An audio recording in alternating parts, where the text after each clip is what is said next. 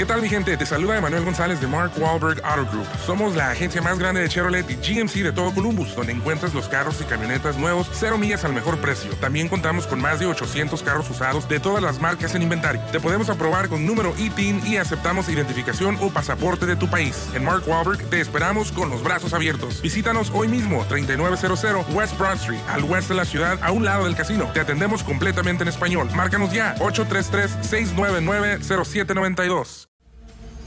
Grupo Imagen presenta Autos en Imagen con Cristian Moreno. Hola, ¿qué tal? Muy buenas tardes. Eh, bienvenidos a Autos en Imagen en este, pues en este miércoles 8 de noviembre de 2023. En un momento nos vamos a conectar con el señor Cristian Moreno hasta China. Él se encuentra eh, pues realizando esta cobertura de eh, Great Wall Motor. Él está conociendo pues eh, todo el cuartel general, desde donde llegan o se producen o se diseñan y se crean los coches que han ido llegando a nuestro territorio por parte del fabricante chino eh, y que bueno, pues de alguna forma es importante conocer el origen también de estos automóviles. Quiero saludar en este miércoles al señor Gilberto Padilla, quien se encuentra hoy con nosotros y que hoy tienes un par de emisiones especiales, mi querido Gil. Así es, mi querido Pablo, amigos de Autos Imagen, buenas tardes eh, desde la Ciudad de México. Sí, en efecto, hoy estamos aquí y al ratito nos vamos allá a la zona de Santa Fe a conocer novedades de una nueva marca que llega a México. Si están atentos a las redes de Autos en Imagen y de las de atracción360.com, sabrán de qué se trata, pero promete, mi querido Pablito, prometen esta cascada de nuevas marcas que han llegado a México en 2023 Parece que ya va a terminar, pero todavía faltan un par más por lo menos, y eso que faltan seis semanas para que termine el año. Y hoy mismo es lo del GTI, ¿no?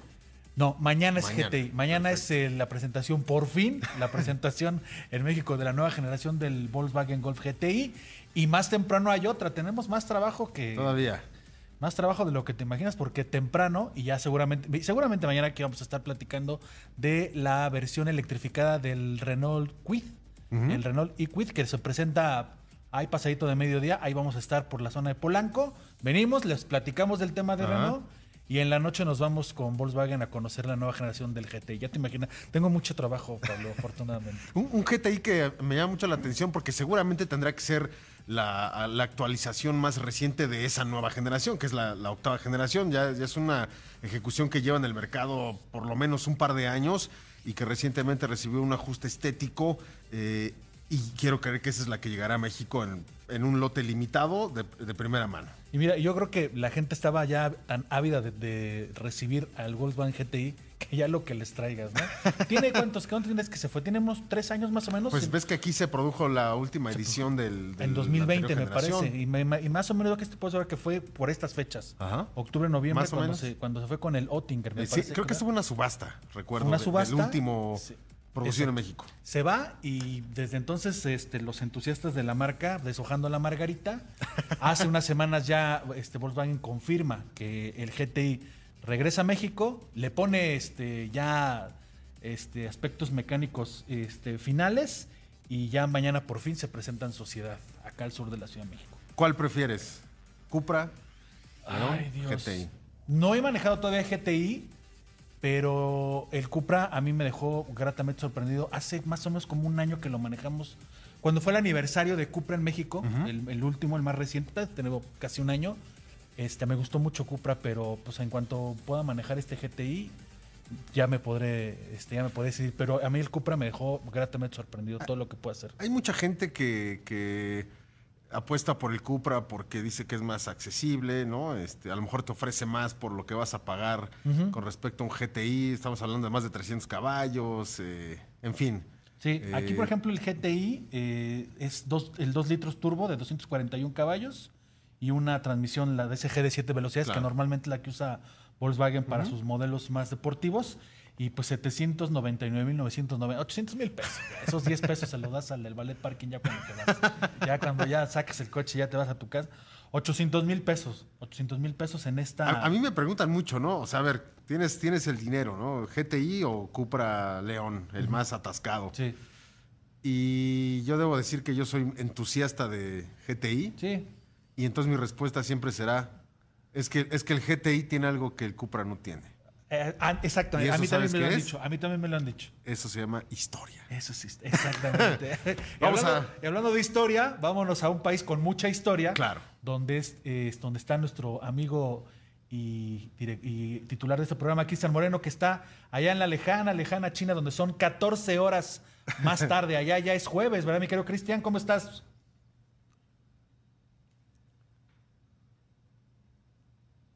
¿Ahí me escuchas, Cris? Ahí fuerte, claro, ¿me escuchan ustedes? Perfectamente bien, Cristian, adelante. Pues bueno, les decía que el, el Internet hizo de las suyas y por alguna razón justo cuando estaba presentando el programa se nos cayó.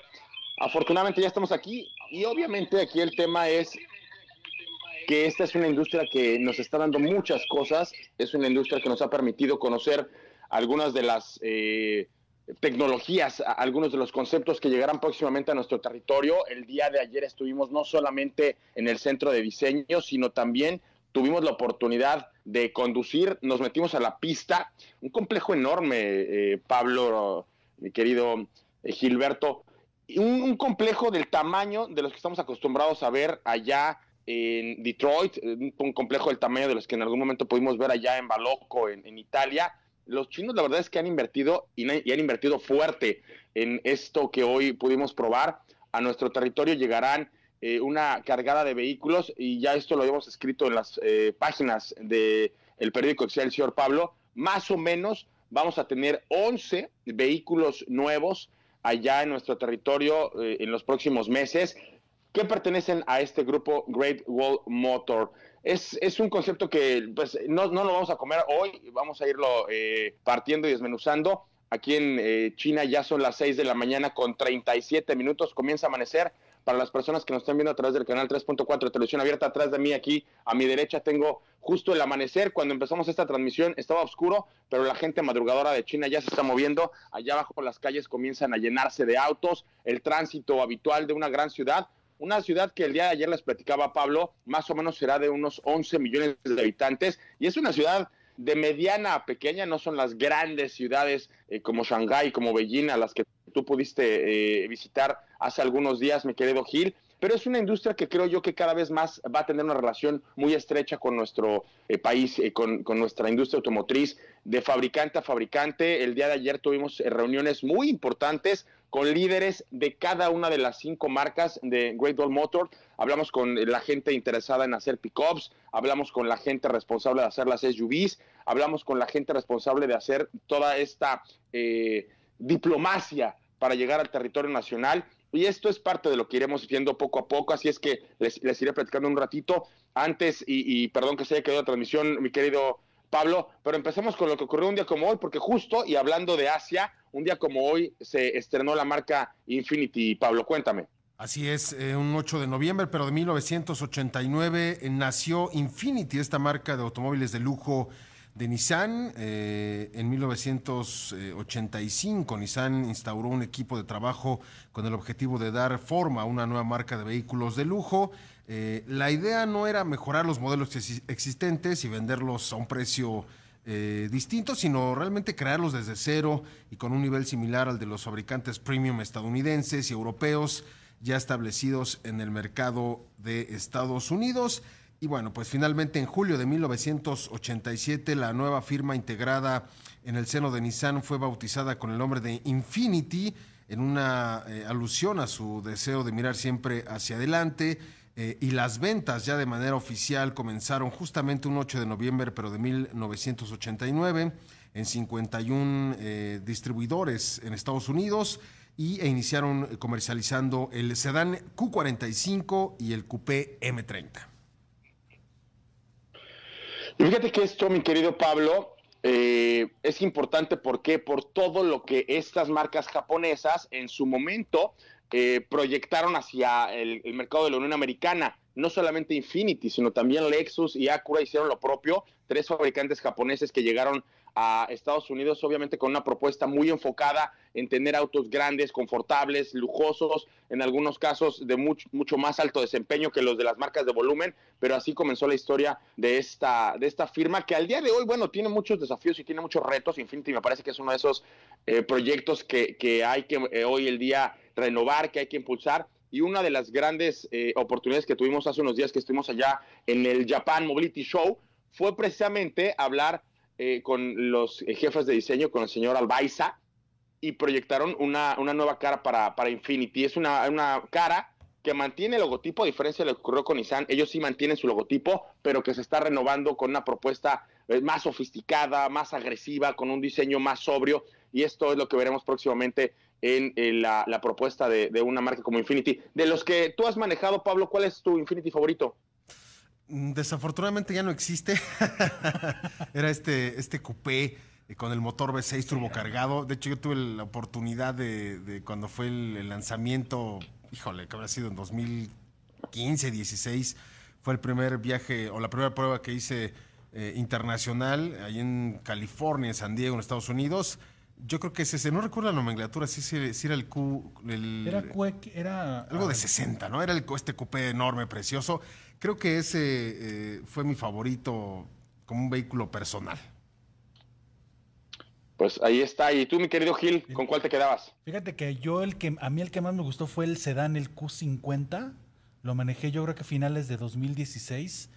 Me lo manejé de, de México en, a, a Puebla, o sea, realizando pruebas. Y a mí me encantó, me encantó la forma en la que, se, en la que un sedán de esas dimensiones se podía mover también. Quienes han ido a Puebla, quienes han manejado uh -huh. a Puebla saben que esa autopista es sumamente demandante para, para los autos. Y yo, y yo llegué a Cholula encantado porque la forma en la que se movía ese, ese, ese, ese era sobresaliente. ¿eh? Y tienes razón, Pablito, era el Q60. El Q60 era el Q60. Claro. Un coupé extraordinariamente bello, la parrilla sí, así sí, prominente. Sí, era, era un gran, gran vehículo. Claro. ¿no? Qué lástima que, que, ya no se ve. Ese y los sedanes ya también pues bueno. de existir.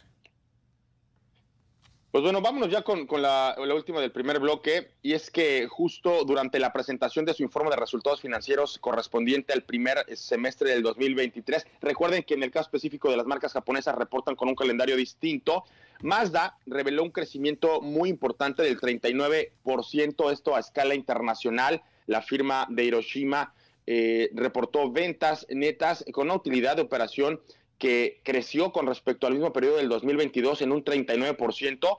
Fueron eh, modelos como la CX90, que, recientemente se introdujo, la CX60, que no llega a nuestro país, pero que se vende muy bien allá en Europa, y así como el eh, CX5, los que eh, contribuyeron a un volumen de ventas a escala internacional que incrementó un eh, crecimiento muy importante en comparación con el año anterior. Vamos a un regresamos. Estás en Autos en Imagen. Bueno, ya son las 6 de la mañana con 47 minutos para las personas que nos estén escuchando a través de la frecuencia de Imagen Radio. Muy buenas tardes. Eh, ¿Qué horas allá en, en, Cancún, Pablo Alberto Monroy Castillo? Este, una hora más, son las 5.48 de la tarde. Ya te, ya, ya, te la, ya te la sabes, amigo. Muy bien. Saludos a la gente que nos sintoniza a través eh, de Imagen Radio allá en Cancún. Un saludo al equipo de, Estela y un saludo a toda la gente que finalmente siempre que estamos por allá nos recibe con la hospitalidad que caracteriza a esta región del país. También saludos a la, gente de Querétaro, vamos a estar por allá próximamente. Eh, el día de hoy prácticamente se fue toda la, toda la barra de, Imagen Radio y el día 13 nosotros vamos a estar por allá.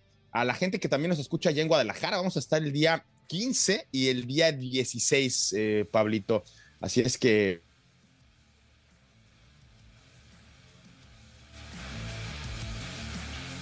Bueno, pues ya tenemos ahí el calendario eh, para visitar estas distintas eh, ciudades, mi querido Gil. Sí. ¿Y qué te parece si nada más complementar lo que se había quedado eh, un poquito pendiente de la nota que comentaba Cristian sobre Mazda, eh, de este crecimiento del 39% a escala internacional?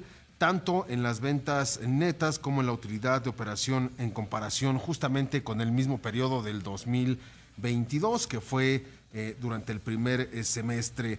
Hablamos de los modelos que ayudaron mucho ¿no? con este desempeño positivo, como Mazda CX90, Mazda CX60, Mazda CX5 eh, también. Y además, la participación en mercados clave pues ha desempeñado un papel fundamental en la mejora de la rentabilidad con América del Norte representando el 32% y Europa el 20% del crecimiento global. Y bueno, pues en lo que respecta a México, el informe destaca que eh, durante este año calendario natural se han vendido 60.106 unidades, lo que representa un aumento del 62.6% en comparación con el año anterior. Así que pues un gran desempeño eh, por parte de Mazda. Y que, era de, y que era de esperarse, Pablo, amigos de Autos en Imagen, porque esta reinvención del portafolio de productos de la marca a nivel, a nivel global, tarde, más, más temprano que tarde, iba a rendirle frutos a la, a la marca japonesa.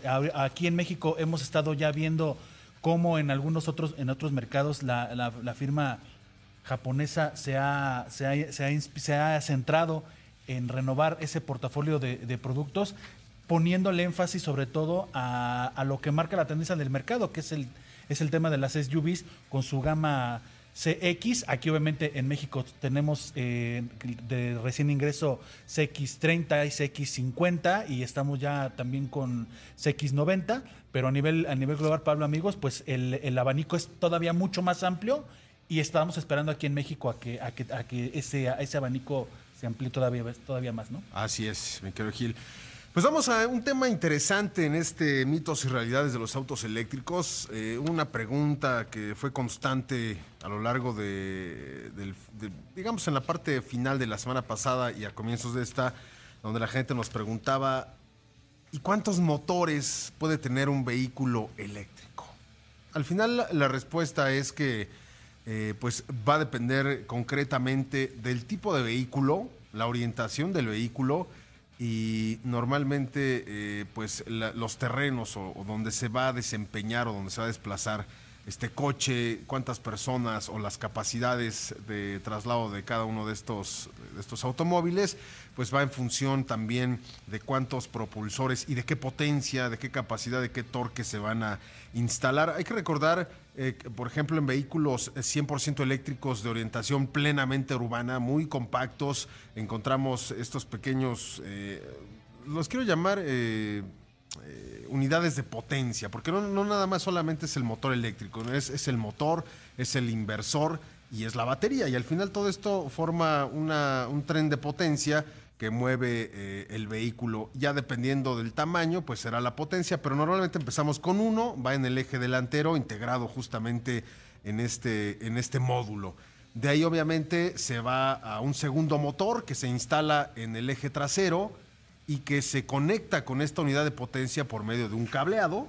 Eh, en algunos coches más sofisticados, y, es algo que me llama mucho la atención, eh, ya no existe el cableado físico, sino se conecta con este módulo vía remota, como si fuera un control remoto, con este tipo de comunicación. Ya existe esa comunicación entre el motor trasero y el motor delantero, y esto ya nos eh, libera mecánicamente de un, de un eje cardán o de una flecha que conectaba mecánicamente eh, estos dos propulsores eh, o estos dos, estas dos formas de, propulsión, si se tratara, por ejemplo, de un motor de combustión interna. Al final vas a poner un motor de combustión interna atrás, pero sí un diferencial que se conecta al al, a la caja, de, a la transmisión y ya tienes esa, esa, esa configuración de tracción integral. En los eléctricos todo eso desaparece, tienes el motor atrás y te conectas vía remota o por un cable físico. Y, Esa es la... y, y, creo que es una de las, de las grandes virtudes claro. que tienen los autos eléctricos, que es simplificar uh -huh. el tema de la ingeniería, ¿no? Claro. Hemos, hemos, hablado, tú que has desmenuzado muchos autos eléctricos a lo largo de,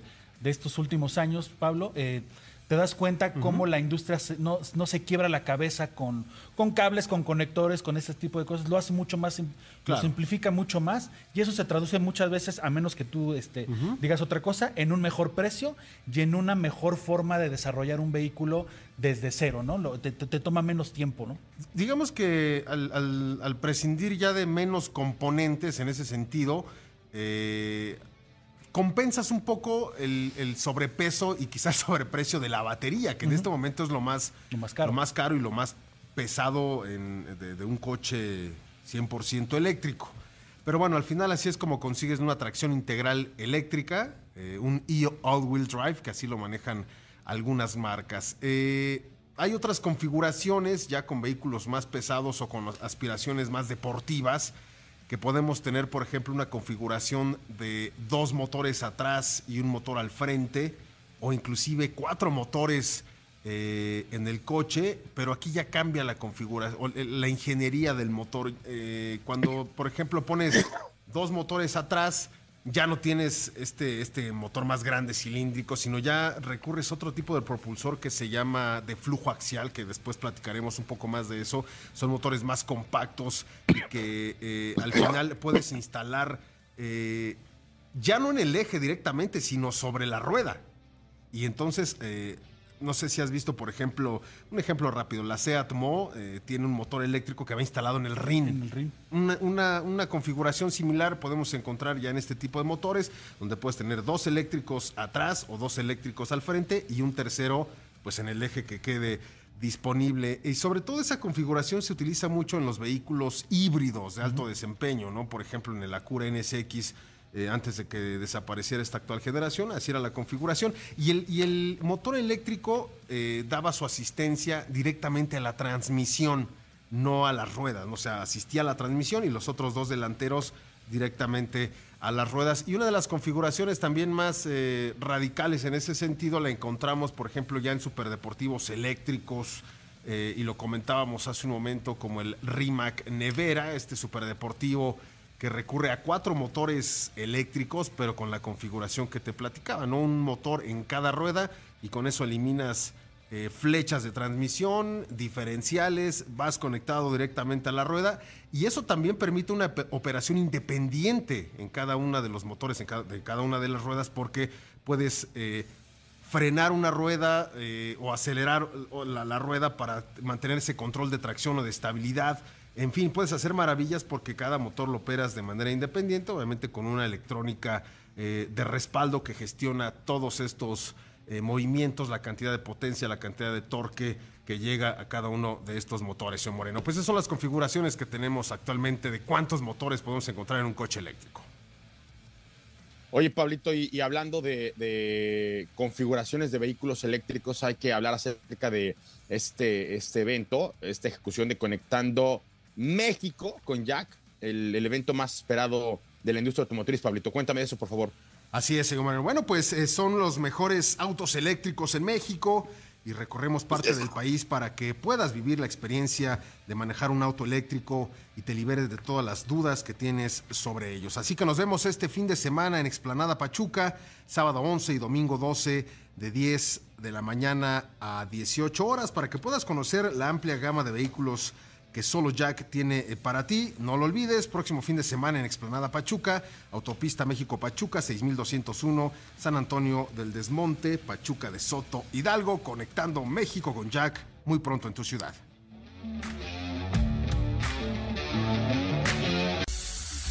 Bueno, ya son exactamente las 7 de la mañana con dos minutos, Pablito. Aquí está haciendo... Perdón, aquí está haciendo mucho frío. La verdad es que el viento eh, eh, está alimentado por una zona montañosa, una zona que nos dicen que a lo mejor en un par de semanas va a empezar a, nevarse, va, a empezar a tener ya otras temperaturas. Eh, les comentaba que hace algunos días, mi querido Gil, habían estado ustedes allá justo en una encomienda, una misión aquí en China, pero no les había tocado este, este clima tan, tan adverso, Gil, o me equivoco. Y es una ciudad eh, con un clima muy, muy similar al que el de la Ciudad de México, pero sí nos decían que ya acercándose, acercándose a fin de año, ya las temperaturas sí, sí bajaban drásticamente. Y ni qué decir de Shanghai, donde también ahí, incluso ahí decían que, que las primeras nevadas se dan antes de que, antes de que finalizara el año, pero básicamente a nosotros nos trató el clima bastante bien porque las tardes como a esta hora, 4 o 5 de la tarde, estaba el asunto a 25, 26 grados y en las noches yo creo que descendía por ahí de 16, 17 grados, como una noche otoñal aquí en, México, muy, muy, muy tranquilo. Pues bueno, y yo que no me traje mi, chamarra para la nieve, pero, pero bueno, mi querido Gilberto vámonos con, con la información. Estamos hace un ratito platicando acerca de vehículos eléctricos ya nada más para, para terminar con este, con este tema, Pablo, fíjate que a mí me tocó justo aquí en China eh, en Shanghai, en un evento que hacía Michelin, al que le llamaban Challenge Vivendum, ver estas primeras ejecuciones de una configuración de motores en cada neumático, perdón, que obviamente le daba una dinámica y una agilidad de conducción totalmente diferente al vehículo. Aquí el vehículo experimental en el que por vez primera vimos este, este tipo de ejecución en donde había eh, motores adentro del de el ring, tal y como lo dijiste tú en la motocicleta, eh, en la Mo 125, pues obviamente le permitía al vehículo tener un mayor espacio, un diseño totalmente distinto, diferenciado de lo que pudiéramos eh, esperar, a lo mejor en, en alguna otra eh, configuración de, diseño, de cofre, de cajuela, eh, más espacio de carga, un mayor espacio, por ejemplo, para la habitabilidad. Y todo esto, pues parte de lo que los eléctricos van a estar revolucionando actualmente, Pablo. Y que al final eh, la tendencia va a ser en los autos eléctricos llegar a que cada rueda eh, impulse ¿no? al automóvil. Hoy en día se instalan este, un motor en el eje delantero, uno en el trasero, porque es lo que existe en la actualidad. Al final, cuando empiece a ser más común o más eh, popular estos motores de flujo axial, que hoy en día todavía son costosos, pero conforme la demanda vaya incrementando, eh, eso va a ser la tendencia. Al final son motores que consumen menos energía, son motores más ligeros y que al final permiten lo que comentas, un, ya el espacio que ocuparía debajo del cofre este propulsor eléctrico, que aunque es más pequeño que una combustión interna, eh, el, espacio lo sigue ocupando, eh, vas a tener toda esa libertad, ¿no? De inclusive exteriormente crear vehículos más compactos, pero con un interior muy amplio, porque al final esos espacios que destinabas para el motor eh, en el eje de trasero delantero, los vas a tener eh, detrás de las ruedas y eso va a abrir muchísimas posibilidades. Y sobre todo va a abrir la, mente, ¿no? La, creatividad, va, a abrir eh, la conciencia de la gente que al día de hoy está diseñando vehículos para fines distintos, más urbanos, obviamente motores más enfocados en, en, la oportunidad que tiene la gente de, de, moverse. Lo que tú decías de los espacios van a ser totalmente distintos y ya lo empezamos a ver uh -huh. eh, en muchas de las ejecuciones que actualmente se están dando de vehículos electrificados con, con espacios que eh, consideran una mejor capacidad de carga, todo esto, ¿no? Y fíjate que hablando de inversiones y hablando de lo que está ocurriendo también en nuestro país, ahora mismo Pirelli, Pirelli está inaugurando el primer centro de investigación y desarrollo de, esta firma italiana. Y, esto, pues pudieran pensar que, que ocurre allá en, en, en, Milán o que ocurre en Italia o en cualquier otro lugar. Lo cierto es que este centro de investigación y desarrollo está en nuestro territorio, está allá en Silao, en el estado de Guanajuato, eh, después de que este, este grupo italiano haya puesto 15 millones de dólares eh, sobre la mesa, más o menos alrededor de dos años, Pablito.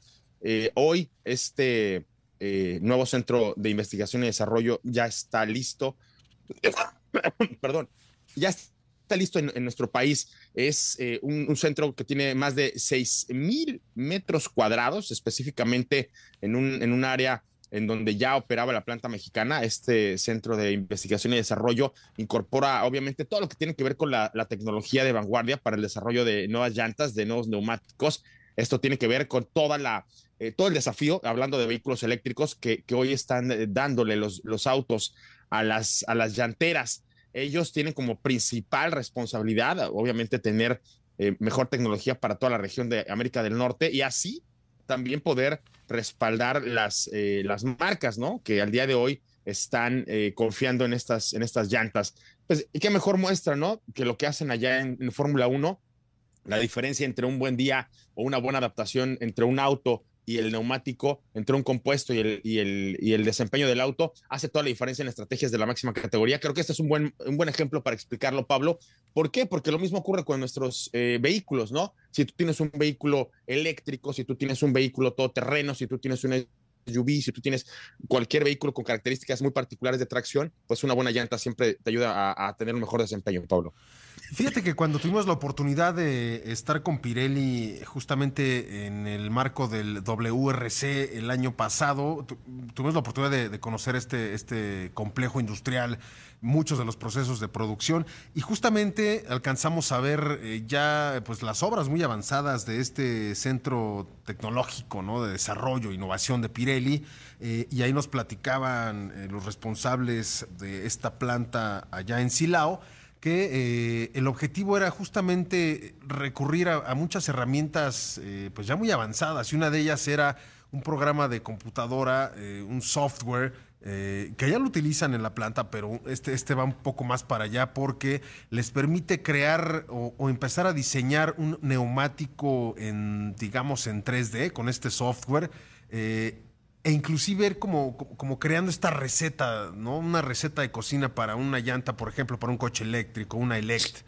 Eh, eh, mediante este, este programa iban insertando datos de qué tipo de compuesto necesitaba en los extremos eh, en la, o, en toda la banda de, rodadura, de qué tipo de, de estructura interna podían crear con este programa y a partir de ello dar vida a una llanta pues en este software eh, y esto les iba a ayudar mucho, sobre todo eh, ya dejar los procesos de antes de ir como pues a la antigua, ¿no? Ir horneando llantas. Ahora hay que quitarle aquí, hay que hornear otra llanta y a ver si así ya nos da. Esto ya te lo da de, de, una forma, ya está con una prueba, ¿no? Previa de cuál va a ser el desempeño de ese neumático y al final cuando ya todo está en orden, entonces sí ya se pasa a la segunda fase que es el modelado, se hace la prueba del neumático ya, pruebas físicas y al final ya se pasa a la producción en serie. Eso es parte de lo que eh, Pirelli eh, va a estar desarrollando aquí en nuestro territorio y sobre todo otra de las cosas que, ya tienen muy avanzado y que ya de hecho Pirelli de México fabrica eh, para Porsche. es este, este neumático que ya está conectado con el software del vehículo, es decir, cuando enciendas el coche y, te metas al menú de, los neumáticos, no solamente vas a tener la información de la presión o la temperatura individual de cada llanta, sino también la llanta le va a decir al coche qué tipo de neumático es y, de esa forma va a influir en el desempeño del coche, ¿no? Si al final tienes una Pirelli P0 deportiva, pero también es con la configuración Elect, el coche va a saber que esa es la llanta que requiere y entonces va a permitir eh, liberar todas las posibilidades, todo el potencial del coche, porque sabe que es una llanta adecuada para ese coche. A ese grado ya se están llegando eh, el desarrollo de Pirelli en, cuanto a neumáticos. Obviamente también en el tema de la sustentabilidad nos platicaban en aquel momento que quieren, uno de los procesos, digamos, clave de la producción de neumático es el horneado, ¿no? Cuando integras, cocinas toda la llanta, ellos lo hacen mediante el uso de calientan los hornos con vapor y el vapor eh, se lo producen calentando agua con gas natural. Aquí la idea es que ese mismo calentamiento del agua para producir vapor sea ahora con resistencia eléctrica, con electricidad, pero que provenga de una fuente eh, renovable o menos contaminante y ya estaban muy avanzados justamente en ese proceso para hacer ya el cambio. Pero bueno, esa es parte de las innovaciones que este centro de desarrollo pues eh, está creando o que va a empezar a crear eh, a partir de que ya inauguraron o ya abrieron sus puertas. Y, esto, Gil, muy, relevante porque está pasando en nuestro país. Digo, eh, todas estas notas que de pronto platicamos, pues nos imaginamos que ocurren o que suceden en otras latitudes. Ahora mismo, lo que me llama poderosamente la atención es que este, este centro de desarrollo está aquí en, nuestro país. Y muy interesante también, si, si, yo les pasara la factura, ahora sí que su cuenta joven, eh, las inversiones que ha tenido eh, esta firma eh, italiana en nuestro territorio, al día de hoy, desde que llegaron, desde que fundaron la planta, ya son más de 800 millones de euros. Una planta automotriz más o menos te cuesta unos 2.500, 3.000 millones de dólares. Ya lo, que ha puesto Pirelli en la mesa, creo que obviamente en términos de empleo, en términos de desarrollo tecnológico, en términos de atracción de nuevas tecnologías, pues es, es relevante. y, hablando justo de esto, Sí. No, no, adelante, Cris, adelante, Solamente era, era, comentarte que esta planta se inauguró a mediados de 2012, en ese entonces con una inversión de 300 millones de dólares, y cómo ha ido evolucionando la presencia de Pirelli en el Bajío mexicano, ¿no?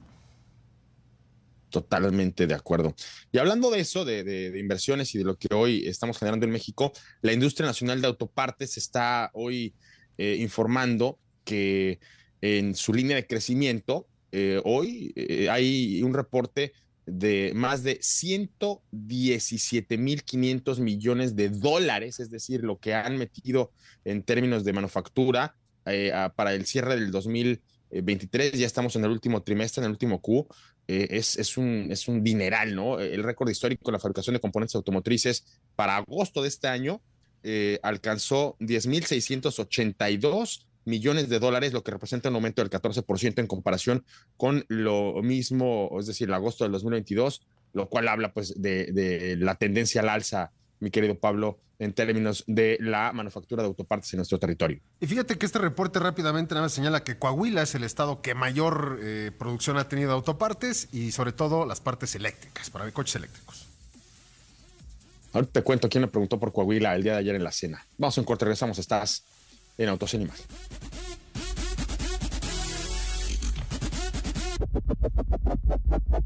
Son las 7 de la mañana con 18 minutos eh, aquí en, en, China, desde donde estamos transmitiendo el día de hoy. Eh, les comentaba que justo en la cena de ayer, mi querido Pablo Alberto Monroy Castillo, platicando con uno de los altos ejecutivos de aquí de Great Gold Motors, hablábamos acerca del, del dinamismo, hablamos acerca de todo lo que tiene que ver con eh, la cadena de suministro, con, con el potencial de manufactura que hay en nuestro territorio. Obviamente el interés de poner una planta en México por parte de estos grupos automotores eh, es, es vasto, es amplio. Y hablábamos justo de Coahuila, de lo que actualmente hay en esta región en términos de, de cadena de suministro. Coahuila, como tú bien lo sabes, Pablo, es uno de los eh, puntos de desarrollo más importantes eh, en términos de manufactura automotriz porque para, para Coahuila llegarán en breve la, las producciones de vehículos 100% eléctricos y obviamente esto tiene que ver con la transformación que está sufriendo el, el, Estado. Esto obviamente tiene que ver con la transformación que está subiendo que está sufriendo la cadena de suministro. Al día de hoy ya ellos, eh, pues obviamente cuentan con una buena cantidad de parques industriales en donde hoy por hoy ya son capaces de producir baterías. El gran desafío para los próximos meses, eh, para los próximos años en, en, todo nuestro país va a ser en dónde este tipo de, empresas, este tipo de, marcas van a poder eh, plantar ahí eh, no solamente líneas enteras de producción, sino algunas que satisfagan a la producción de, materiales como las baterías, las pilas hoy van a ser eh, la, moneda de cambio para ver a dónde atraes una inversión o a dónde a lo mejor no puede llegar. Y la pregunta concreta que nos hacían es si, si veíamos más viabilidad por parte de la cadena de suministro en Coahuila o en Guanajuato. Eh, son dos regiones que acá eh, en China suenan y suenan fuerte. Obviamente el tema de, de la cultura automotriz en México, obviamente el tema de, de la ingeniería mexicana, del talento, de, del compromiso, de la experiencia eh, haciendo autos, es, es una que, que, están hoy poniendo sobre la mesa. Y fíjate que esta eh, oportunidad que tuvimos de, de, venir acá a China es una que nos, eh, nos permitió no solamente probar autos, el día de ayer yo les puedo decir que probé vehículos de, la marca Wei, eh, W-E-Y, es el, el apellido del, fundador de este grupo automotor, y ellos eh, ponen en esta, en esta marca todo lo que tiene que ver con, la tecnología, con la sofisticación, con el diseño, con, la eficiencia en términos de consumo energético. Wei eh, es, y así me lo explicaron, me pareció de una forma muy, muy prudente, y ahí lo, lo platicaba en un, en un live que hice en, en Instagram, es como si te invitaran a, a su casa, Pablo, como uh -huh. si te invitaran a ser parte de la familia. Ponerle el nombre de una, de una marca, eh, perdón, ponerle el nombre de la familia a una marca, pues ya lo hemos visto en muchas ocasiones, ¿no? El mejor ejemplo es, es Ford. Y justo eh, me parece que eso es lo que aquí en, en China están tratando de proyectar con, con Wei. Eh, este este desarrollo tecnológico de los vehículos que nosotros manejamos, había uno de tres filas de asientos, hay uno de dos filas, eso no lo manejamos, pero sí lo pudimos ver en el showroom. Son vehículos que tendrán eh, trenes motrices eh, con eh, tecnología híbrida enchufable. Pero ojo, más o menos como cuántos kilómetros eh, estás acostumbrado a ver que tiene de autonomía un, un híbrido enchufable, Pablito. Híjole, pues yo creo que en nuestro mercado quizá por ahí de unos arriba de 550 kilómetros más o menos con un tanque combustible y una pila recargada. Sí, sí, pero solo el, el, la, la, parte eléctrica. Ah, la parte eléctrica en modo 100% eléctrico, por ahí de quizá, cuando mucho, unos 40, 50 kilómetros en modo 100% eléctrico, todas algunas ejecuciones. Vale, pues sí, eh, lo cierto es que ellos ya están poniendo en vehículos híbridos enchufables más o menos rangos de autonomía. El, que ayer manejamos tenía 180 kilómetros en modo puro eléctrico. Eh, tú lo acabas de decir, con, con la gasolina, estos vehículos más o menos te, te, permiten recorrer hasta 1100 kilómetros con un tanque de combustible fósil y con la carga de las baterías. Esto creo yo que sí está eh, marcando un antes y un después en, en términos de lo que puede llegar, perdón, a nuestro territorio, Pablo. Pero bueno, eso vimos con Way. Ahí manejamos el, el 07, que es esta camioneta de tres filas de asientos. Manejamos también vehículos de la marca Tank. Eh, Tank va a ser la marca de, de vehículos enfocados al todoterreno. Eh, esto es obviamente algo distinto a lo que estamos acostumbrados en, México, pero no distinto porque no tengamos. La verdad es que Jeep ha hecho un trabajo, me parece, muy, muy relevante en México y, más o menos estamos acostumbrados a ver este tipo de ejecuciones, pero no hay muchas marcas alrededor del mundo que tengan esto. Tank tiene, tiene justo una propuesta muy similar, otra vez, con tecnologías de vehículos híbridos enchufables eh, y, que, y que a nuestro país pudieran llegar, Pablo, con, con una relación muy asequible en términos de, de la relación costo-beneficio. Lo mismo nos pasó con Jabal, ahí manejamos otro híbrido enchufable y tienen de tres, tienen el de combustión interna, tienen el híbrido puro y tienen el híbrido enchufable. Entonces, ahí cambia por completo eh, la, puesta en, marcha. Las que no manejé, que son las Power, son las, las, las pickups, pero sí las vi y, me gustó lo, que vi, Pablo. Creo yo que México es un, es un territorio de pickups y obviamente vamos a, tener ahí un, nuevo jugador que, está trabajando y en serio para poder aterrizar en nuestro, en nuestro país con una propuesta pues relevante y, atractiva. Y quiero contarte antes de, irnos ya del programa, porque estamos a punto de, cerrar, que al día de hoy eh, hay una oportunidad con Audi, porque todos los modelos 2024 eh, ya cuentan hasta con cinco años de garantía, Pablito, cinco años de garantía en Audi Plus, este programa que, que, yo creo que más que una garantía es una especie como de membresía porque con Audi Plus tienes una serie de, virtudes y beneficios, pues como si tú eras en un, en un precisamente en una, en una membresía, ¿no? Hoy, eh, los dos primeros años con, este programa son sin límite de kilometraje. Además, tienes tres años adicionales o 150 mil kilómetros, lo que ocurra primero. Y en el caso específico de Audi Plus Performance, todos los modelos RS y los modelos e-tron, que son los eléctricos del 2021 en adelante, cuentan con mantenimiento gratis hasta por cinco años o 90 mil kilómetros. También lo que ocurre primero, cinco años de garantía para más experiencias fascinantes ahí con Audi. Pues el liderazgo es por tecnología. Y bueno, Pablito, vámonos, vámonos a cerrar ya con esta experiencia de manejo que tuvimos el día de ayer manejamos, como te comentaba, los Way, manejamos los Hora, Hora que eh, el fin de semana tuvimos en, la edición impresa del periódico Excelsior, el, Hora 03. Eh, Fíjate que yo tenía la confusión. ¿Sabes por qué digo O en lugar de 03, Pablo? No, ¿por qué? Pues porque los chinos cuando lo dicen en inglés dicen O, O3, oh, no ah, dicen Zero. Claro. Y es, la expresión con la, que, con la que se refieren a ellos. Pero ya les pregunté. Es, si es cero, es cero por, por el número es cero, pero en inglés le dicen oh, oh, three. Pues bueno, Pablito, eso fue lo que ayer vimos, una, eh, una seria reflexión, la que, la que está generando en este grupo para ver si van o no van a fabricar a México, pero mucha, mucha información que iremos presentando. El día 14 de noviembre van a tener una presentación más eh, de la Jolion, es un SUV más chiquitito que la H6, también de la marca Haval, y de aquí a entonces estaremos hablando de todo lo que hemos estado viviendo aquí en China, en esta misión de eh, reconocimiento hacia este grupo automotor Great Wall Motor. Pero por hoy, pues por hoy tenemos que apagar motores, Pablito. El día de mañana nos reencontramos. Eh, hasta mañana. Así lo haremos, señor Moreno. Eh, nos escuchamos el día de mañana. 7 de la mañana con 27 minutos. Por hoy apagamos motores. Muchas gracias a la gente que estuvo el día de hoy con nosotros. Gracias a la producción. Yo soy Cristian Moreno. Nos reencontramos mañana en punto de las 4 y media de la tarde. Hasta entonces. Y si usted sale a manejar, por favor, las manos en el volante y no en la pantalla del celular. Hasta mañana. Grupo Imagen presentó Autos en Imagen con Cristian Moreno.